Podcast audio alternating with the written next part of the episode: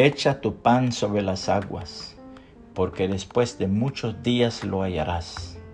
Reparte a siete y a una ocho, porque no sabes el mal que vendrá sobre la tierra. Eclesiastés 11, 1 y 2. Un hombre tenía un sembrado de flores bellísimas. Cada día de su cultivo salían centenares de paquetes para vender a la ciudad con las flores más bellas y fragantes que alguien pudiera conocer. Este hombre cada año ganaba el premio a las flores más grandes y de mejor calidad, y como era de esperarse, era la admiración de todos en la región.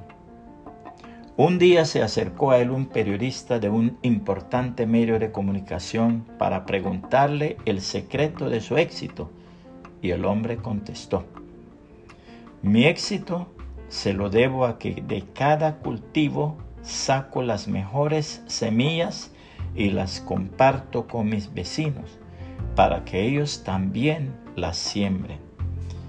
¿Cómo? dijo el periodista, pero eso es una locura. ¿Por qué comparte su mejor semilla con sus vecinos si usted también entra al mismo concurso año tras año?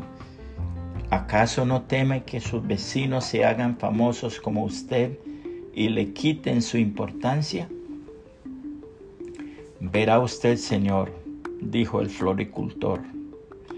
El viento lleva el polen de las flores de un sembrado a otro. Si mis vecinos cultivaran una semilla de calidad inferior, la polinización cruzada degradaría constantemente la calidad de mis flores. Si deseo cultivar las mejores y más bellas flores, debo ayudar a que mi vecino también lo haga. Lo mismo ocurre con otras situaciones de nuestra vida. Quienes quieren lograr el éxito deben ayudar a que sus vecinos también tengan éxito. Quienes decidan vivir bien deben ayudar a que los demás vivan bien, porque el valor de una vida se mide por las vidas que tocan.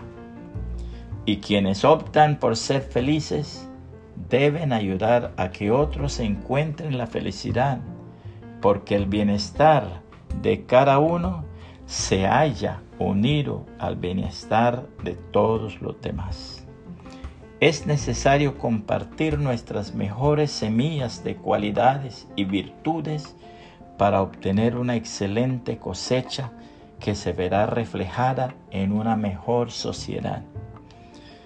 Por esto yo, que estoy preso por la causa del Señor, les ruego que se porten como deben hacerlo los que han sido llamados por Dios, como lo fueron ustedes sean humildes y amables, tengan paciencia y soportense unos a otros con amor. Procuren mantener la unidad que proviene del Espíritu Santo por medio de la paz que une a todos. Hay un solo cuerpo y un solo espíritu, así como Dios los ha llamado a una sola esperanza. Hay un solo Señor, una sola fe un solo bautismo. Hay un solo Dios y Padre de todos, que está sobre todos, actúa por medio de todos y está en todos. Efesios capítulo 4 versos del 1 al 6. Dios habla hoy. Que el Señor Jesucristo le bendiga y le guarde.